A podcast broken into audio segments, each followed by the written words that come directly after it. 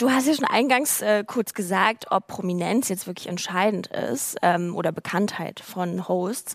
Es ist ein Faktor, aber es ist auf keinen Fall ein Garant für Erfolg. Also es gibt auch zahlreiche Podcast mit großen Namen, die eben nicht so erfolgreich sind in den Charts. Und ich glaube, das, was sich wirklich auch jetzt durchsetzt in den Charts und was immer funktioniert, ist eben gutes Storytelling, Hosts, die einfach ihr Handwerk verstehen und dementsprechend auch wirklich Leute am Ball halten.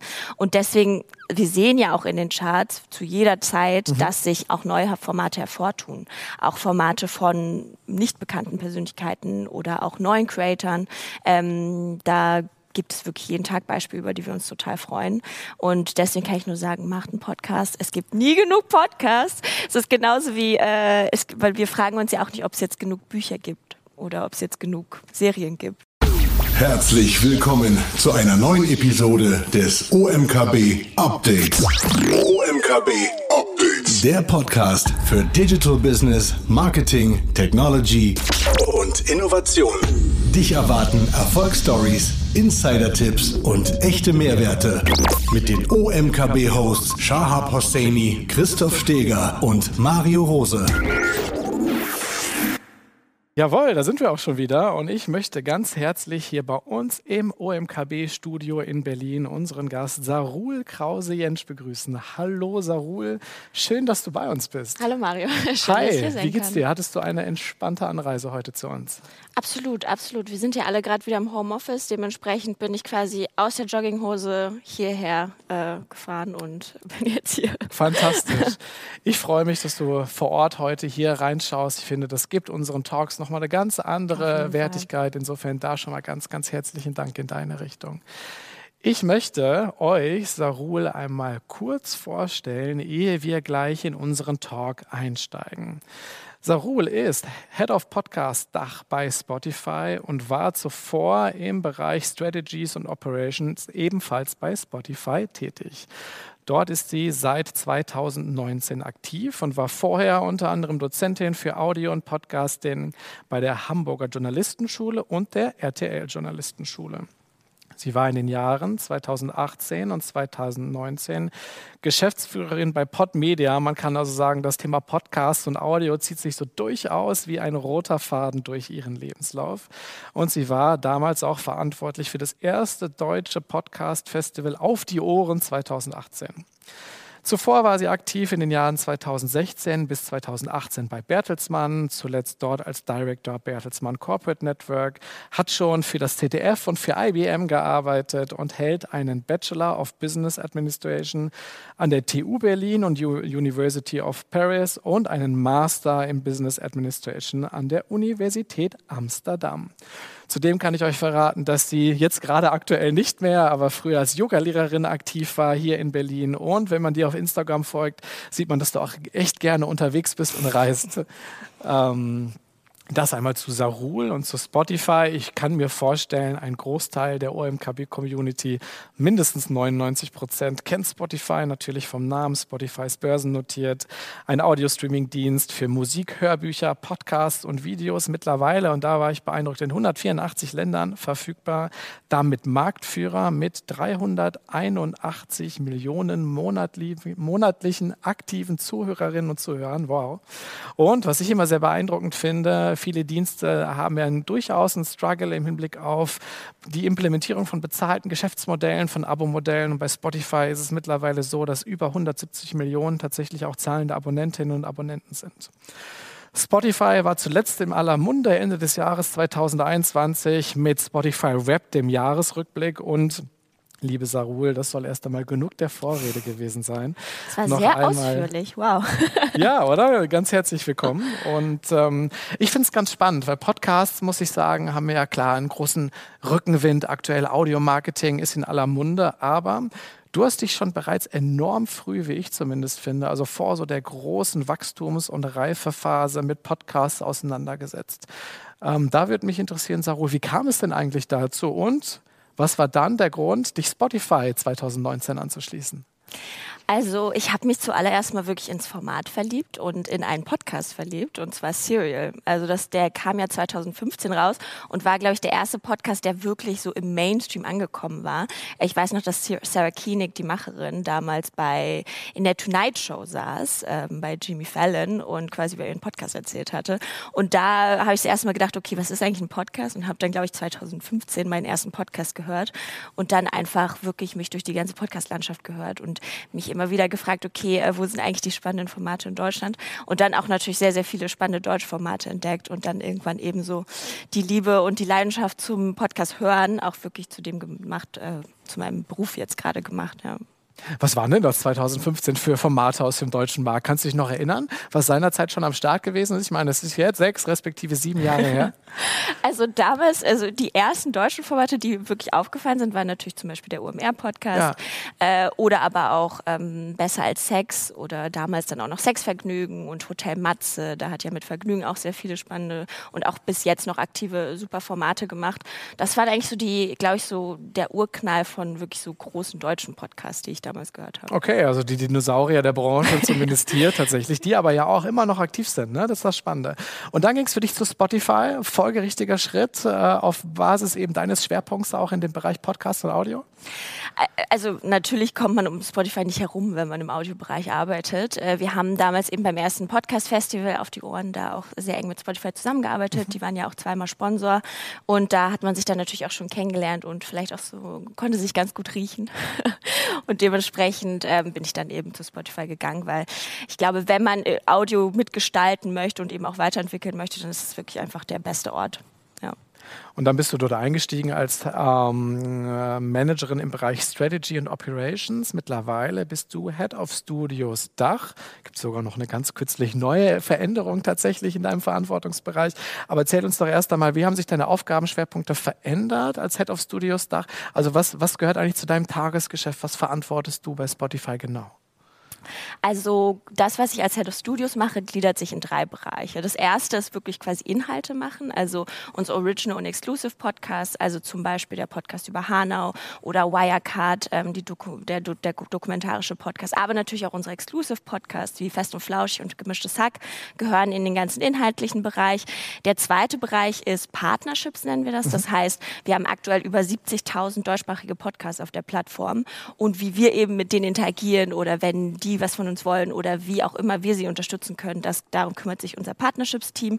Und der letzte Bereich, den nennen wir Editorial und Programming. Am Ende ist es wirklich quasi Redaktion und Kuration. Also wie sehen Podcasts bei uns auf der Plattform aus? Wie präsentieren wir auch Formate? Wie bringen wir auch HörerInnen dazu, neue Formate zu entdecken? Genau, das sind so die drei Bereiche. Und jetzt habe ich es gerade noch gesagt, ähm, eigentlich stand bei denen noch im Titel das Dach, aber jetzt hast du noch weitere Zielgebiete mit hinzubekommen, richtig? Genau, interimsweise übernehme ich jetzt auch noch UK und Irland aktuell. Äh, auch super spannend. Äh, natürlich gerade spannend, potenziell auch Formate zu machen, die wirklich in der ganzen Welt gehört werden können. Ja, also dadurch, dass eben englischsprachige ja. Formate sind, die skalieren ja dann irgendwie auch nochmal anders. Äh, und ja, der Markt ist eben auch einfach sehr spannend, sehr reifer Podcast-Markt. Ja, inhaltlich äh, tut sich da auch ganz viel, sehr, sehr starke öffentlich-rechtliche Partner, wie zum Beispiel BBC. Mhm. Also mhm. nochmal ein ganz, ganz weites Feld, was sich da aufmacht, worauf wow. ich mich auch sehr freue. Ja. Glückwunsch, da freue ich mich umso mehr, dass du heute noch die Zeit findest, hier bei uns reinzuschneiden. Ich kann mir vorstellen, dass eine ganze Menge los ist.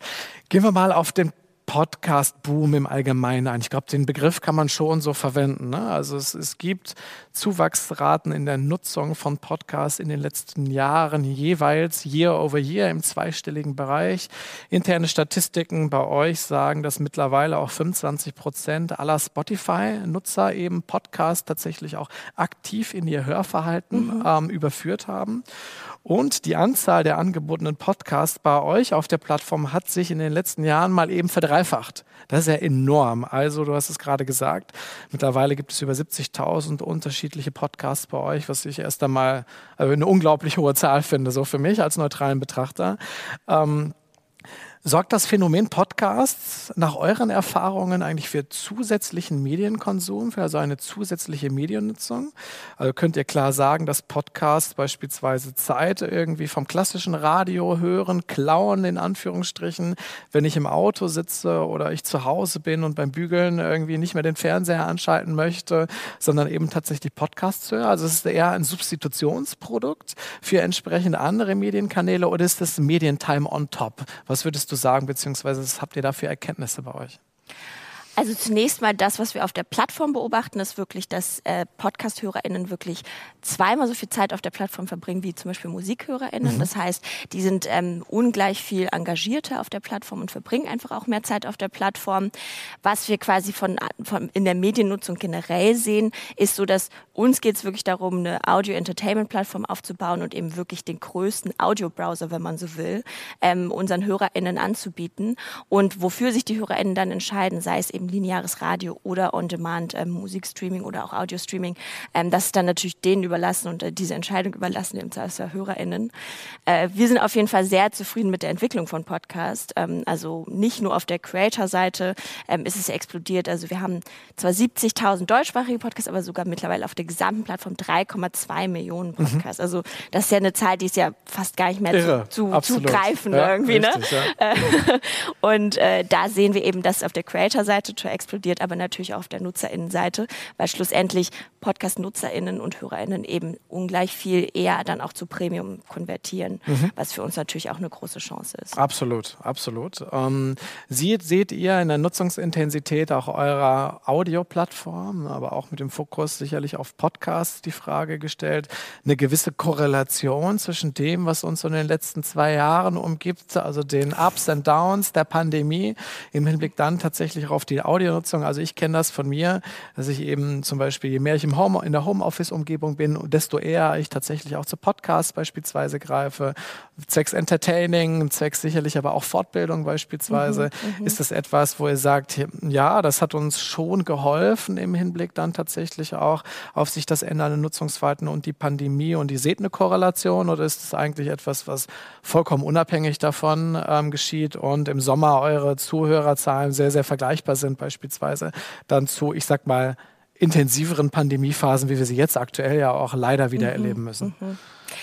Also wir haben natürlich ein verändertes Nutzungsverhalten gesehen. Also gerade anfangs haben wir zum Beispiel sehr viel mehr Hör Nutzung über äh, Smart Devices, über Home Devices, aber auch über zum Beispiel Spielekonsolen gesehen.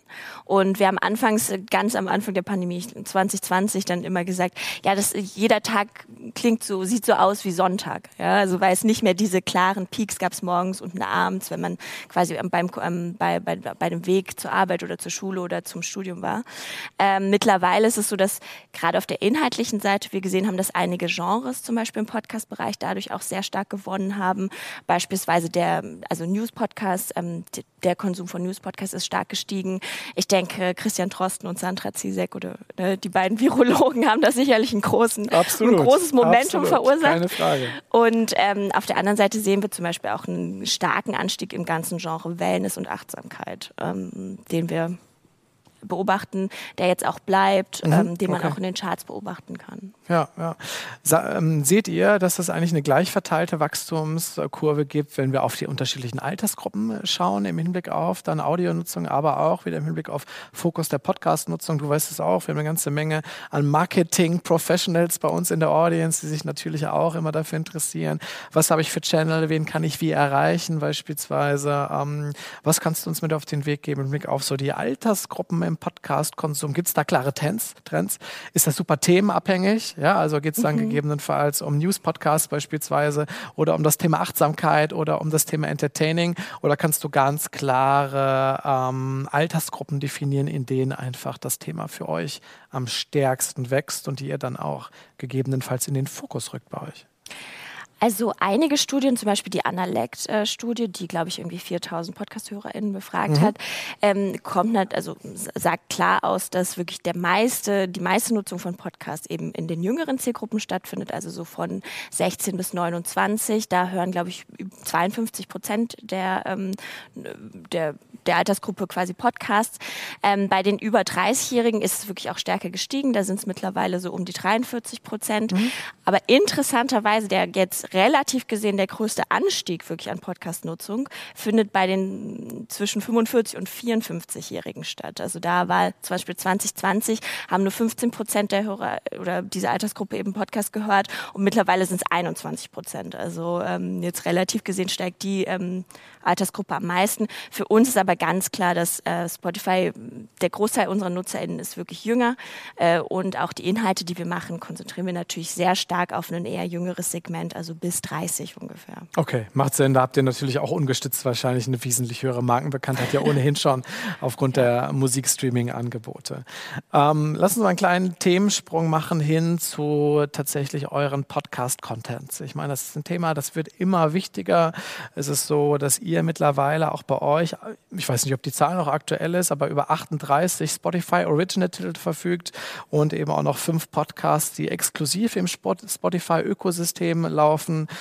Ihr habt soeben dafür herzlichen Glückwunsch. Sicherlich ein guter Meilenstein, die exklusive Zusammenarbeit mit Gemischtes Hack, also den beiden Comedians Felix Lobrecht und Tommy Schmidt um drei weitere Jahre verlängert. Und auch wenn man so in die Podcast-Charts bei euch aktuell schaut, sind die gerade genannten weiterhin Platz eins. Ich glaube, das ist recht konstant.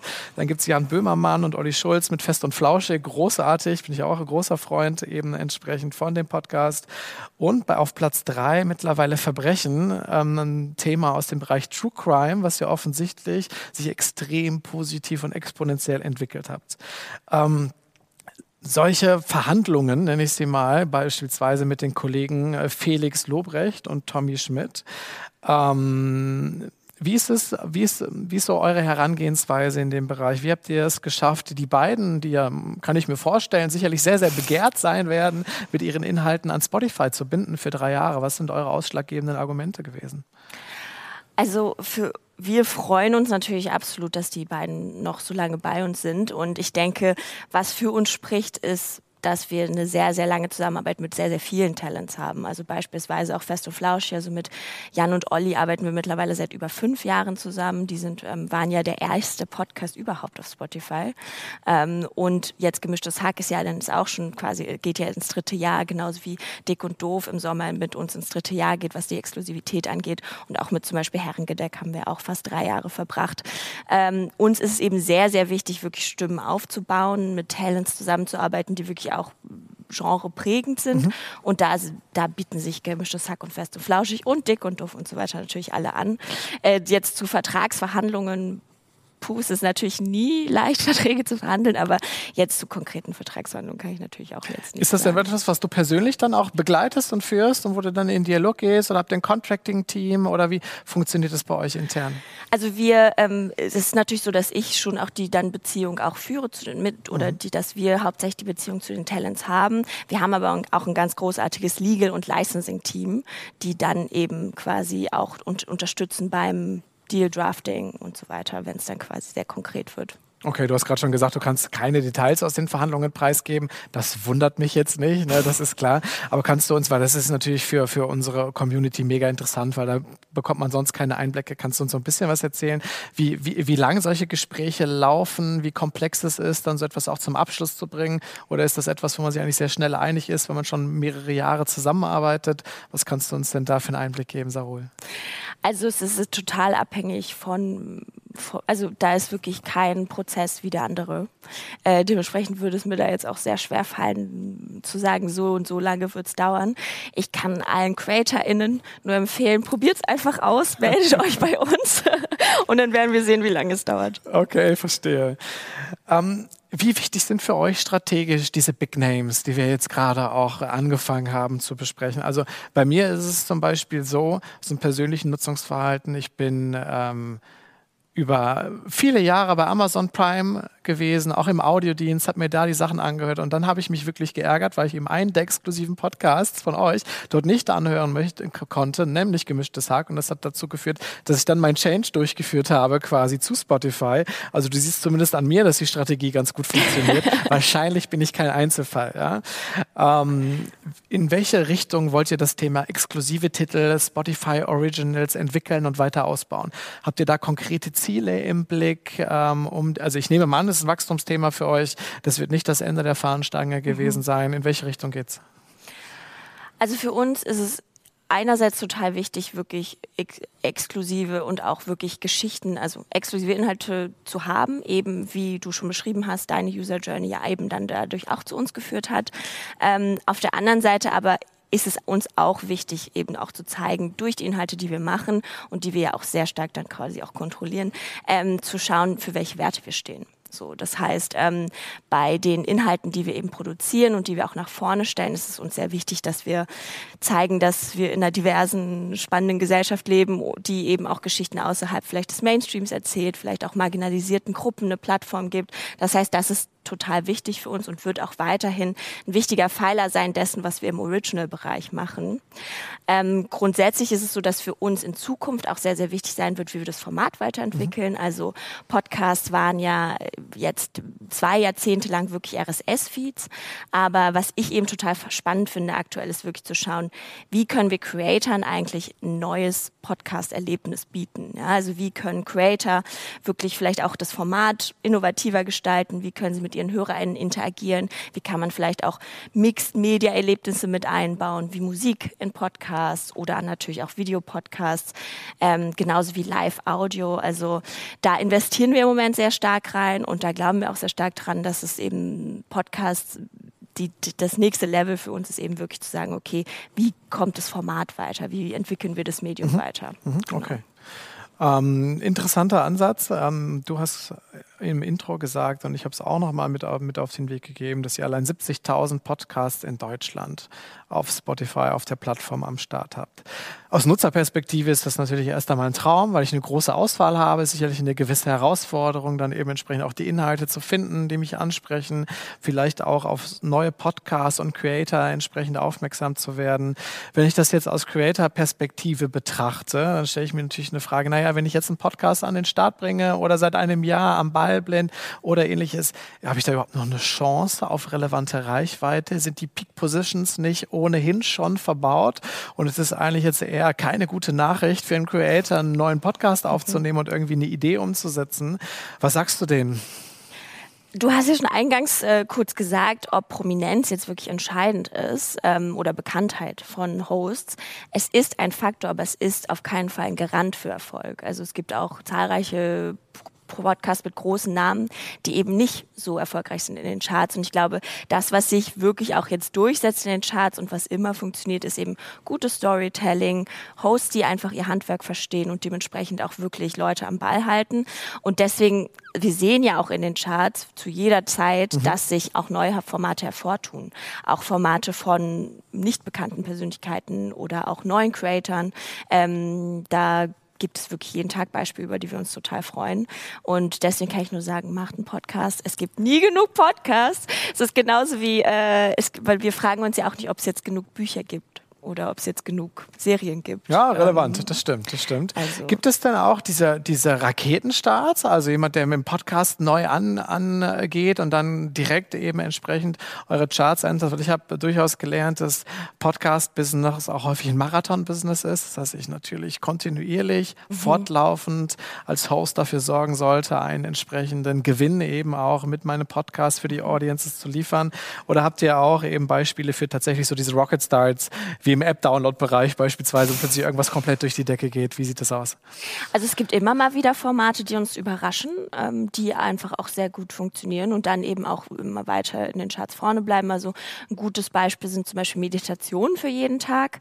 Ähm, das, das ist ein Daily-Format, wo, wo man einfach sieht, okay, das Format hat einen Nerv getroffen, ähm, hat eben eine gewisse Regelmäßigkeit, ähm, läuft jetzt auch schon sehr lange und ist wirklich auch immer in den vorderen Chart. Äh, Ranks, in den vorderen Chartpositionen. Ähm, das heißt, wirklich Beständigkeit, Regelmäßigkeit und natürlich auch ein sehr gutes Community Management sind halt, glaube ich, entscheidend. Ähm, und wir sehen immer wieder spannende Beispiele, die sich da hervortun. Mhm, okay. Wie unterstützt ihr denn als Spotify die entsprechenden Creator auch beispielsweise im Hinblick auf die Monetarisierung ihrer Reichweiten, was ja auch ein wichtiges Thema ist? Ob das irgendwie Native Reads sind, eben entsprechend von Sponsoren beispielsweise mhm. oder ähnliches. Was habt ihr dort für Ansätze, um eben den Creatoren, die ja nun auch in einem, in einem sich professionalisierenden und enger werdenden Markt sicherlich mehr eben in Kreationsaufwand und ähnliches zu investieren haben, dort eben Support zu leisten für Monetarisierungsmodelle? Was macht ihr da konkret? Ja, also wirklich, damit der Markt eben quasi jetzt auch wirklich sich setzt, brauch, brauchen wir eben einfach einen größeren Kuchen, das ist klar. Und für uns geht es da um zwei Bereiche. Einerseits wirklich Reichweitenaufbau, also wir unterstützen Creator natürlich dabei mit Daten, mit Tools. Also wir haben zum Beispiel eine Plattform wie ähm, Spotify for Podcasters. Da können Podcaster quasi Daten herausfinden, demografische Daten, auch sehen, wie der Podcast funktioniert, ähm, wie von wem sie gehört werden und dann natürlich auch ihre Podcasts hochladen und eben auch verwalten.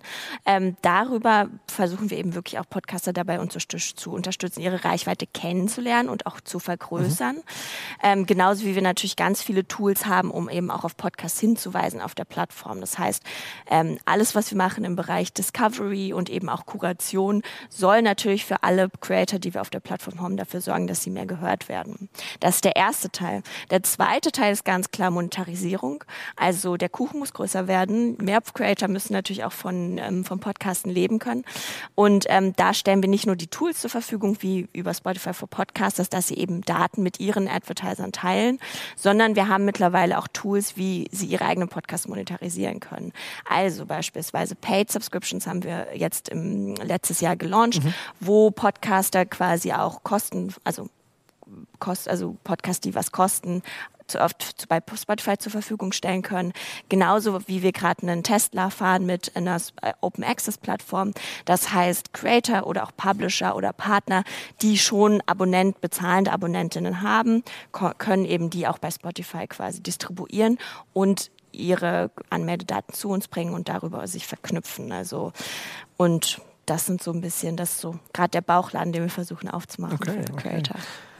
Ähm, jetzt seid ihr natürlich mit, als Spotify mit einer gewissen ähm, Markenbekanntheit und einer Marktdurchdringung natürlich schon ein sehr prominenter Player im Podcast-Markt, natürlich auch im allgemeinen Audiomarkt. Du hast es erwähnt, Podcast-Hörerinnen und Hörer verbringen ungefähr doppelt so, Zeit, doppelt so viel Zeit bei euch auf der Plattform, wie das eben entsprechend normale, in Anführungsstrichen, Audionutzer tun.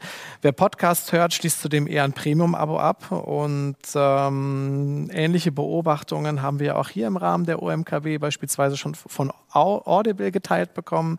Wir reden also hier über einen hochattraktiven Nutzermarkt, muss man sagen, an dem natürlich auch viele unterschiedliche Marken arbeiten und äh, versuchen, einen Teil des Kuchens für sich zu bringen, weil die User- und Business-KPIs einfach fantastisch sind. Wenn du einmal in den Markt schaust, Apple Music fällt mir ein, Amazon Prime natürlich mit Audible in Kombination, auch eine ganz spannende Partnerschaft natürlich im Hinblick auf Datenstrategien und Co. Auf welche Player schaut ihr am ehesten im Hinblick auf den Kon Konkurrenzmarkt? Und wer ist für euch im Moment der stärkste Konkurrent? Was würdest du sagen? Also unser Business ist wirklich Audio. Das heißt, wir fokussieren uns wirklich tausendprozentig auf Audio. Ähm, und unser Anspruch ist eben, die größte Audio-Entertainment-Plattform der Welt zu werden. Ich glaube, mit mittlerweile 381 Millionen monatlich aktiven NutzerInnen sind wir da auch auf einem sehr, sehr guten Weg. Äh, und wir haben immer gesagt, da unser Fokus Audio ist, schauen wir gar nicht so sehr auf die, auf unsere Wettbewerber, weil wir eben keine Handys verkaufen oder keine Lebensmittel liefern oder Luftmatratzen verkaufen. Das heißt, unser Business ist Audio und das wird es auch immer sein. Und ich glaube, da ähm, sind wir auf einem sehr guten Weg, das zu erreichen, was wir wollen. Okay, noch einmal nachgehakt. Wenn man sich Audible anschaut, klar gehören sie zum großen Amazon-Ökosystem, aber haben die durchaus ja auch ihren Fokus in der Company vollständig auf Audio? Ist es dann entsprechend so, dass es schon eben im Hinblick auf die Konkurrenzbetrachtung auch einen Markt gibt, in der eben tatsächlich wie man sich das vorstellt. Im Videostreaming-Markt beispielsweise, ne, wo es darum eben geht, ähm, möglichst schnell dann auch exklusive Formate mhm. aufzubauen, an sich zu binden und Co. Also ist das schon etwas, wo ihr die Geschwindigkeit bewusst erhöht, um eben auch bei solchen Playern eben entsprechend, naja, ich sag mal, weiterhin als, als First Brand wahrgenommen zu werden. Wie schaut das aus? Also ich glaube, dass jetzt so viel mehr Player oder auch wirklich ganz große Tech-Unternehmen in den Audiobereich gehen, ist eher eine Bestätigung dessen, was wir jetzt die letzten mhm. Jahre gemacht haben. Und zwar das Potenzial von Audio als wirklich grenzenlos äh, anzuerkennen. Also man sieht es ja jetzt mit ähm, Twitter Spaces, aber auch Facebook, die auch stärker in den Audiobereich gehen. Äh, genauso wie jetzt mittlerweile auch LinkedIn, äh, dass Audio wirklich ein sehr, sehr großes Potenzial ist und ein spannender Markt ist. Und es ist eben unser Recht, Audio zu gewinnen. Und das wollen wir auch ähm, deswegen investieren wir eben auch so stark, weil kein Medium oder sehr wenige Medien eben wirklich Milliarden Menschen pro Tag erreichen und eben auch wirklich so viel Nutzungszeit mhm. ähm, des Tages dann auch wirklich vereinnehmen quasi. Okay. Du hast, du hast gerade die Big Names im Social Media Bereich einmal erwähnt. TikTok könnte man sicherlich auch noch mit aufnehmen, Snapchat gegebenenfalls auch. Sind das dann tatsächlich eher eigentlich auch eure Wettbewerber als so die traditionellen Radiosender, die wir ja gerade auch im, im deutschen Bereich sehr, sehr gut kennen, die auch ihre Daseinsberechtigung haben oder eben die Streamingdienste? Also ist eher euer Wettbewerb eigentlich social als ein etablierter Radiosender? Wie würdest du es sehen? Also wirklich TikTok ist faszinierend. Ja, äh, es ist eben, man, man sieht ja auch, dass quasi das, was was wir lernen von TikTok oder auch Snapchat oder auch schnelleren sozialen Medien, ähm, dass sich das auch ein bisschen überträgt darauf, wie auch Audio konsumiert wird. Ja, also quasi snackable Inhalte. Ähm, aber wir sehen TikTok wirklich eher auch als Kooperationspartner. Also wir arbeiten mhm. auch sehr eng mit TikTok zusammen. Wir haben zum Beispiel 13 wirklich offizielle von TikTok kuratierte Playlists auf der Plattform und haben auch mit Me Right Now ähm, jetzt neuerdings eine Playlist gestartet, die wirklich eben sehr stark auf eine TikTok-Audience geht ähm, und da versucht eben wirklich auch virale Hits quasi zu nicht nur ähm, wiederzugeben, sondern eben auch wirklich vielleicht auch zu kreieren. Das heißt, ähm, TikTok ist für uns wirklich eine ganz spannende Ergänzung auch zu, zum Mediennutzungsverhalten. Okay, ja, wobei ich es ganz spannend finde, weil du auf der einen Seite natürlich diese snackable Content Pieces hast und auf der anderen Seite die Podcasts, die ja in der mhm. Regel eben dazu führen, dass ja so ein Podcast Länge 45 Minuten, 60 Minuten, teilweise 90 Minuten sind ja keine außergewöhnlichen Längen, mhm. sondern eher die Regel, dass sich das Ganze eben entsprechend dann auch durchaus verlängert im Blick auf die Aufnahmebereitschaft. Ist es sehr, sehr häufig so, dass ihr seht, dass Podcasts deswegen auch von den Nutzerinnen und Nutzern so vom Hörerlebnis in kleinere Episoden unterteilt werden. Also ich höre heute 10 Minuten Minuten, heute höre ich heute Abend zehn Minuten weiter und morgen höre ich mir dann die restliche 30 Minuten an. Oder das ist schon so, dass ihr seht, dass es Focus Time eh ist und wenn jemand einen Podcast startet, den dann auch in der Regel eben tatsächlich bis zum Ende hört. Es ist also leider auch wieder sehr, sehr unterschiedlich. Ja. Also wir haben zum Beispiel gesehen, dass jetzt mittlerweile auch wirklich kürzere tägliche Inhalte gut funktionieren. Also äh, wir haben letztes Jahr mit FOMO ein junges Newsformat gestartet, was wirklich quasi eher Internet-News oder digitale News ähm, äh, behandelt, was wirklich kurz ist, ähm, sehr schnell, snackable, eben auch mal sich quasi in eine Routine einfügt. Ähm, und auf der anderen Seite gibt's Formate wie Joe Rogan, die dann eben auch bis zu sieben Stunden Stunden teilweise lang sind, wow. die ja, die okay. genauso gehört werden. Oder bestes Beispiel in Deutschland natürlich auch der Podcast Alles gesagt äh, von ja. der Zeit. Ähm, da, da hört man ja dann manchmal nur, wie äh, die, wie die, wie die GästInnen sich dann versuchen zu überbieten. Ja, aber ich war zehn Stunden da, aber ich war neun Stunden da oder so. Ähm, ja, das ist wirklich, und das ist ja das Schöne an On-Demand-Audio. Man kann sich eben für jede Nutzungssituation den Podcast suchen, den man ähm, mhm. hat. Also einer meiner Lieblingspodcasts ist einfach meistens genau 30 Minuten lang, was perfekt meine Fahrradfahrt ins Büro ist. Also ähm, so sucht man sich dann seine Routinen. Optimal, optimal. Du hast gerade erwähnt, dass ihr in der Kollaboration mit TikTok aktiv seid, unter anderem dort auch eigene Playlists aufbaut, eben entsprechend für die Generation 14- bis 29-Jährige, daher sicherlich im Fokus. Ähm, wenn wir auf das Thema Playlists als Stilmittel schauen, es ist äh, schon ein sehr, sehr mächtiges Instrument, was in Jahrescharts, die kuratiert werden, wo ihr sehr, sehr stark im PR mhm. erhaltet, hohe Reichweiten dann auch auf Newsplattformen aggregiert. Der Daily Drive, Mischung aus ausgewählten News beispielsweise in Kombination mit meinen persönlichen Musikpräferenzen, ist natürlich etwas, was auch ein sehr mächtiges und reichweitenstarkes Tool ist. Wie seht ihr Playlists als konkretes Mittel eben auch für euch, um noch bedeutender zu werden als Plattform und noch mehr eben tatsächlich tatsächlich auch so in den, ich sag mal, in den Gewohnheitshörgenuss eben der Nutzerinnen und Nutzer einzusteigen. Ja, du sagst es schon, ne? uns geht es wirklich darum, in die Routinen reinzukommen. Und wir haben ja eine Sache, haben wir im Musikbereich schon sehr, sehr gut gemacht, was wirklich die Kuration und eben auch das, das Ermöglichen vom Entdecken von Musik ähm, was, was wir auch geprägt haben. Und dieses ganze Learning versuchen wir quasi jetzt auch auf Podcasts zu übertragen. Das heißt, ähm, wir haben eine Mischung von wirklich Editorial-Playlisten, die von unserer Redaktion kuratiert werden, wo Podcasts wirklich auch empfohlen werden. Ähm, es gibt zum Beispiel eine sehr spannende True Crime-Playlist ähm, für alle True Crime-Fans, ähm, die nicht genug von Mord und Totschlag bekommen können. Ähm, auf der anderen Seite gibt's ähm, Playlisten wie Daily Drive, wo keine Playlist, so, also wo deine Playlist nicht so aussehen wird wie meine Playlist, weil sie eben quasi editorial und algotorial funktioniert oder also auch über einen Algorithmus funktioniert. Das heißt, deine Lieblingsmusik und natürlich Podcasts, die wir kuratieren. Ähm, also all diese Stärken und all das, was uns Playlisting auch ermöglicht hat im Musikbereich, wollen wir eben auch im Podcast-Bereich erreichen. Ähm, ich habe heute früh auch ähm, uns, unsere Kollegin gefragt, das ist total beeindruckend. Wir haben viereinhalb Milliarden Playlists auf der, auf der Plattform. Wahnsinn. Ja, das ist, das ist eine okay. beeindruckende Zahl. Ähm, und da sieht man auch, wie sehr Leute quasi auch darin aufgehen können, wirklich eben ihren Geschmack zu zeigen, ja. eigene Playlists zu bauen. Also es ist für uns wirklich eine Mischung von Kuration, aber eben auch sehr viel User-Generated Content, also viereinhalb Milliarden wow. User-Generated ja, Content. Ja, kannst du mir vorstellen, also auch unser OMKB Backstage-Team hat beispielsweise seine eigene Playlist beim Start bei Achso, ja, sehr gut. Insofern, okay. Aber ich meine, wenn, wenn man sich das so anschaut, im Hinblick auf ähm, dann die persönliche Mediennutzung. Ne? Und ich, also ich bin jemand, wenn ich zur Arbeit fahre, ich mache auch viel Homeoffice aktuell, aber ich höre schon noch gerne auch Radio beispielsweise auf dem Weg. Ähm, entsprechend ärgere mich da aber auch immer darüber über Musikstücke, die mir nicht gefallen. Das fällt es mir echt schwer daran zu glauben, dass so die klassischen Radiostationen, die öffentlich-rechtlichen, die ja ne, häufig bei uns in Deutschland eben öffentlich-rechtlich dann auch finanziert sind, dass sie da mithalten können im Hinblick auf diese On-Demand-Strategie, das persönliche Hörerlebnis, die persönlichen Präferenzen, die Lieblingslieder, die ich hören kann.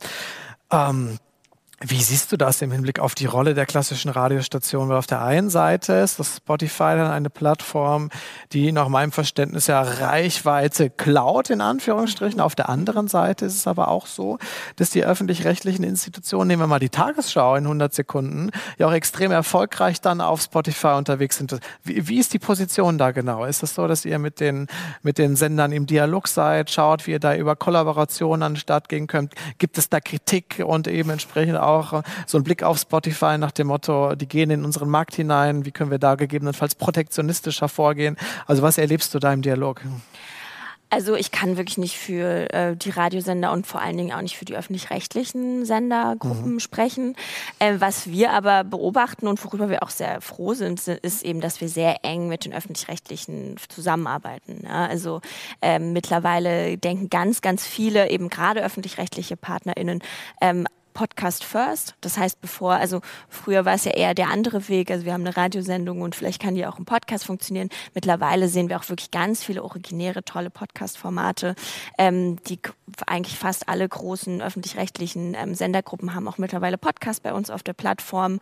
Und wir haben ja auch schon beispielsweise bei dem Sandra Maischberger Podcast auch schon mit der ARD an der Co-Produktion zusammengearbeitet, wo wir auch sehr, ähm, sehr, sehr zufrieden waren und eben uns auch gefreut haben, dass äh, wir die Stärke eben der öffentlich-rechtlichen Inhalte auch dann eben mit mhm. unserer quasi Stärke in Distribution auch verbinden können. Okay, okay. Win-win für euch auf jeden Fall, sehr stark. Ähm, blicken wir ein Themenfeld weiter auf das Thema Vermarktung eurer Inhalte. Da wollen wir auch einmal ganz kurz drauf eingehen, weil euer Werbegeschäft im vergangenen Jahr tatsächlich massiv angezogen hat. Ne? Also mhm. im dritten Quartal 2021, das sind die aktuellsten Zahlen, die ich finden konnte, habt ihr den höchsten je erzielten Werbeumsatz bei euch auf der Plattform erzielen können. Im Vergleich Year over Year gab es einen Anstieg von 75 Prozent und mittlerweile fließen entsprechend auch in eure Reichweiten über ein eine Milliarde Euro Werbeeinnahmen im Jahr. Das ist letztendlich natürlich schon eine, eine hohe Menge und ihr teilt natürlich auch entsprechend mit den Werbetreibenden passende Daten, um dort in der Werbeaussteuerung immer besser zu werden. Ähm, erklär doch einmal ganz kurz, ähm, Sarul, auch wenn es nicht deine Kernthema ist natürlich bei mhm. euch im Tagesgeschäft. Was sind aktuell so spannende Features aus auf Werbeperspektive auf Spotify? Also, wie du jetzt auch schon gesagt hast, wir ähm, sind eben wirklich eher im inhaltlichen Podcast-Bereich unterwegs und äh, ich habe auch ganz tolle Kolleginnen im Sales-Bereich. Da kann man zum Beispiel bei ads.spotify.com ähm, nochmal sich äh, über alles das, was ich jetzt erzählen werde, quasi auch nochmal genauer informieren.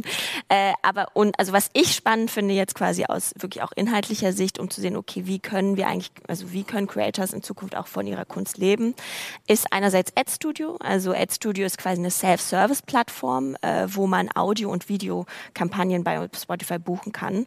Ähm, man kann da wirklich in zehn Minuten eine eigene Werbekampagne aufsetzen eben einfach wirklich als Self-Service.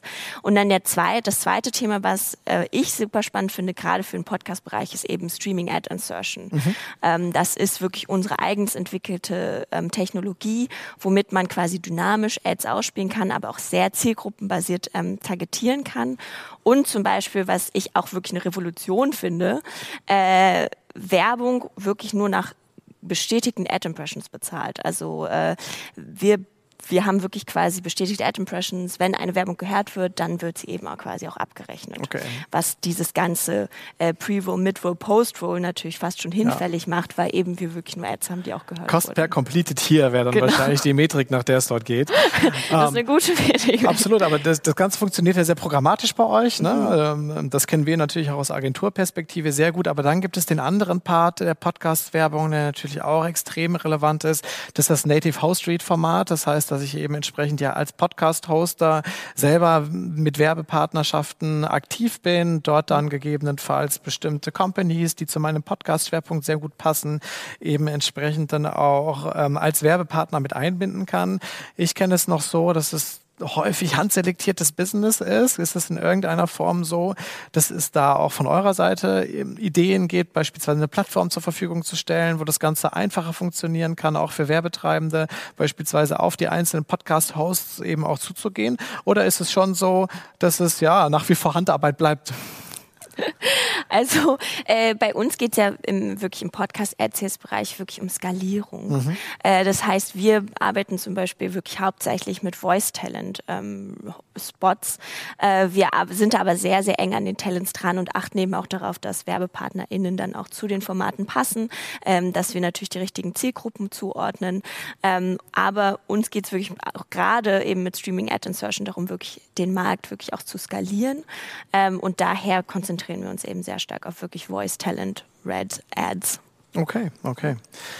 Schauen wir einmal auf eure aktuellen Aktivitäten, die auch in deinem Bereich ähm, zuzuordnen sind. Es gibt eine klare Vision von Spotify. Ihr sagt, Spotify möchte mit Musik und Podcast zur weltweit führenden Plattform für Audio werden. Vielleicht das seid ihr es auch schon gesagt. in Eigenteil, ja, kann ich mir vorstellen.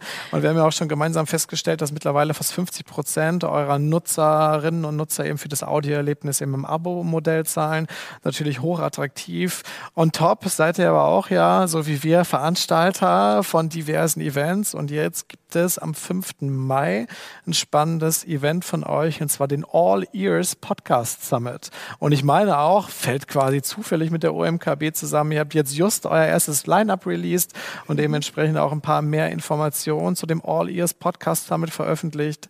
Kannst du uns einmal erzählen, worum geht es denn da am 5. Mai bei euch? Was macht ihr da konkret und warum? Also gerade nach zwei Jahren Pandemie äh, habe ich mir einfach wirklich mal ein Klassentreffen der Podcast-Industrie gewünscht. Und dementsprechend ist es quasi ein allererstes Zusammentreffen nach so langer Zeit, ähm, die die Podcast-Industrie auch wirklich nicht mehr zusammen war. Es gab ja davor auch schon andere Konferenzen, aber für uns ist eben der Anspruch wirklich eine riesengroße Podcast-Konferenz, wo Podcast-PodcasterInnen, mit Industrie, mit Publishern, mit Werbetreibenden, aber auch natürlich auch mit Podcast-Fans und generell Podcast-Interessierten ähm, zusammenkommen können. Also wir werden einen ganzen Tag wirklich von ganz tollen Live-Podcasts, ähm, wie zum Beispiel ähm, Riso und Julian Bam ähm, von Hobbylos oder auch Hazel Brugger und Thomas Spitzer, ähm, aber auch Tommy Schmidt wird zum Beispiel da sein oder Luisa Neubau, also mit ganz vielen tollen Podcast-Talents ähm, die Bühnen für füllen, aber auch mit internationalen SpeakerInnen, also nicht nur uns, unsere Chief Content Officer Dawn Ostroff, also meine Chefin, Chefin, Chefin okay. wird da sein, ja. sondern äh, quasi äh, auch ähm, Ira Glass und Sarah Koenig. Sarah Koenig ist eben die Macherin von Serial und so ein bisschen und auch Ira Glass, äh, Macher von ähm, This American Life, so der Ur der Ursprung vom Podcasten mhm. eigentlich.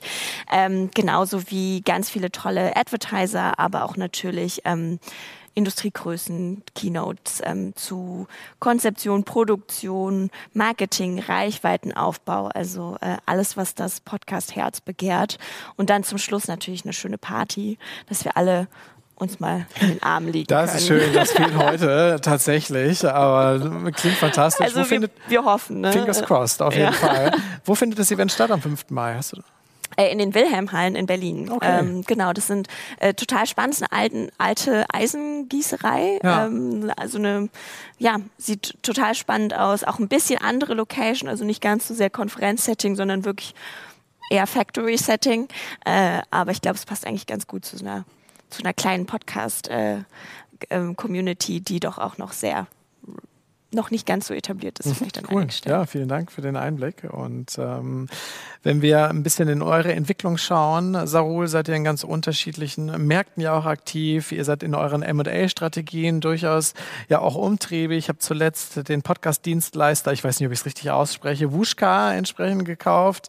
Eine Technologie, mit der Radiosender ihre bestehenden Audioinhalte in On-Demand-Podcast umwandeln können. Also auch da so ein bisschen das Thema Radio und Audio eben in, in also die tradierten Radiosender eben entsprechend in neuere Audioerlebnisse zu überführen. Zusätzlich gehört die Podcast-Hosting-Plattform Megaphone ähm, zu Spotify und wurde integriert. Seit Oktober ist Megaphone, also für die äh, Community ähm, der OMKB, die Megaphone nicht kennen, sein zu Spotify gehörender Service zur Veröffentlichung Hosting, Analyse und Monetarisierung von Podcasts. Also auch ein extrem wichtiges Tool, gerade auf Creator-Ebene, ist seit Oktober in Deutschland verfügbar. Ähm, was ist Megafon genau, wenn du es noch mal ein bisschen ausführlicher erklären kannst für unsere Audiences? Mhm. Und welche Rolle spielt Megafon für euch eigentlich in der Gesamtstrategie von, von Spotify? Mhm. Megafon ist ein sehr wichtiger Teil quasi der ganzen Strategie, wirklich Podcasts auch zu monetarisieren, also Podcasts zu einem Business zu machen. Das heißt, Megaphone an sich ist eine Plattform zum Hosting, zum Veröffentlichen, ähm, aber auch zum eben Vermarkten von Podcasts. Das heißt, ähm, wenn ich einen Podcast habe oder wenn ich, wenn ich mehrere Podcasts habe, kann ich die eben sehr gut dort verwalten, natürlich auch veröffentlichen, hosten, aber eben auch Werbung einbauen. Das heißt, da kann man auch also dynamische Werbung, also Dynamic Ad Insertion, genauso wie für unsere Formate natürlich auch Streaming Ad Insertion ähm, machen und das Tolle an Megaphone ist eben, dass es ein Service ist, den wir natürlich auch sehr, sehr vielen Publishern anbieten oder eben auch größeren Partnern, zum Beispiel in den USA, weil es un unglaublich skalierbar ist. Also egal wie viele Formate, egal die Anzahl der Werbekampagnen, die man fahren will, kann man eben auch wirklich das auf einer ganz, ganz großen Ebene machen. Ähm, und Megaphone für uns ist eben die Plattform, mit der wir quasi die Monetarisierung dann auch vorantreiben. Mhm, ja. Okay, ja, vielen Dank. Ähm, eine weitere Neuerung, die wahrscheinlich kurz vor Launch steht oder gegebenenfalls dann in einzelnen Betas auch schon released ist bei euch, ist ähm, ein Videofeed, den ihr als Discover bezeichnet. Ähm, klickt darauf, führt Nutzerinnen zu einem Feed aus Musikvideos mit ähm, eben dem bekannten Gefällt mir-Button ja, aus sozialen Netzwerken. Man kann dort entdeckte Songs direkt in die eigene eigene Musikbibliothek übertragen. Fühlt sich so ein bisschen Social Network-like an, tatsächlich im Hinblick auf die Interaktion, aber natürlich auch die Möglichkeit, meine persönliche Musikbibliothek zu füllen. Was ich ganz spannend finde, ist, dass das letztendlich ein Videofeed ist. Ähm, welche Rolle, beziehungsweise, ja, schon welche Rolle spielen Bewegtbildformate für euch? Auf der einen Seite mhm. mit klarem Musikbezug, was man ja erwarten würde, aber auf der anderen Seite auch ohne klaren Musikbezug, also Video Videocasts beispielsweise oder ähnliches. Wo ist da eure strategische Position? Also für uns ist natürlich klar, dass wir eben eine Audioplattform sind, aber eben Audio auch ergänzend teilweise. Also wir ähm, haben jetzt, äh, wir haben ja gerade die erste Testphase gestartet, wirklich auch mit Videopodcasts und haben da auch sehr erfolgreich zum Beispiel die letzte Staffel von Talkomat oder auch die neue Staffel von Dick und Doof als Videopodcast umgesetzt und sehen, dass es, äh, dass das Engagement sehr hoch ist, dass ähm, natürlich auch Leute gerade bei Formaten, die auch teilweise vielleicht visuell gut funktionieren, wie Talkomat. Ich mhm. weiß nicht, ob du Talkomat kennst, da sind die äh, Kandidaten ja so, haben ja eine, haben Blindfold auf und sehen sich dann so. Ähm, da hat es einfach sehr gut gepasst. Das heißt, sobald das vielleicht auch das Audioerlebnis ergänzen kann, ähm, sehen wir es auch als gutes Mittel, zum Beispiel auch bei Joe Rogan.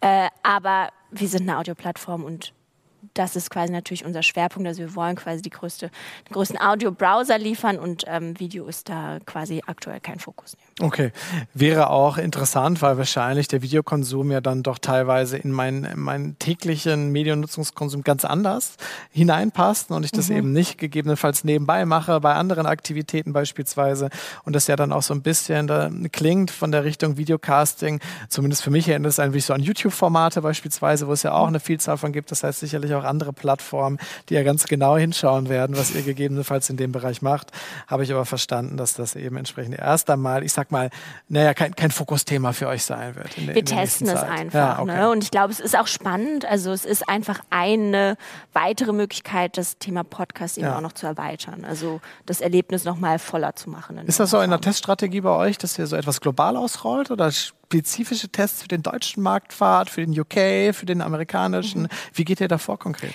Also wir testen eigentlich zu jeder Tages- und Nachtzeit äh, die ganze Zeit neue Features äh, und rollen die dann kommt immer ein bisschen darauf an, je nachdem, wo wir die dann zuerst ausrollen. Aber zum Beispiel das Video-Podcast-Thema ist natürlich erstmal in den USA gestartet. Mhm, okay, verstehe. Ähm, welche weiteren Innovationen sind bei euch in Planung? Du hast es äh, vorhin einmal ganz kurz sideways erlebt, ähm, gesagt, dass für euch ganz spannend wird zu schauen, wie kann man gegebenenfalls Podcasts interaktiver gestalten? Wie kann ich die Audience eben noch besser triggern, einbinden, gegebenenfalls eben auch das Ganze noch live entsprechend ausrollen und dann eben nicht nur in Anführungsstrichen on demand.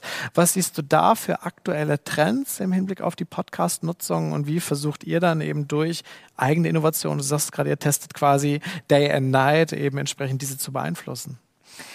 Also, ähm, wie du schon gesagt hast, das Spannendste aktuell finde ich gerade Interaktivität weil äh, der RSS-Feed ja immer eher ein Senden war, als wirklich auch ein Empfang oder auch ja. ein Interagieren. Und da gibt es eben gerade zwei super spannende Features, die, auf die ich mich total freue, auch auszuprobieren, und zwar QAs und ähm, Umfragen. Also das heißt, im Podcast kann man quasi direkt eine Frage stellen, Antworten bekommen, genauso wie man Umfragen erstellen kann.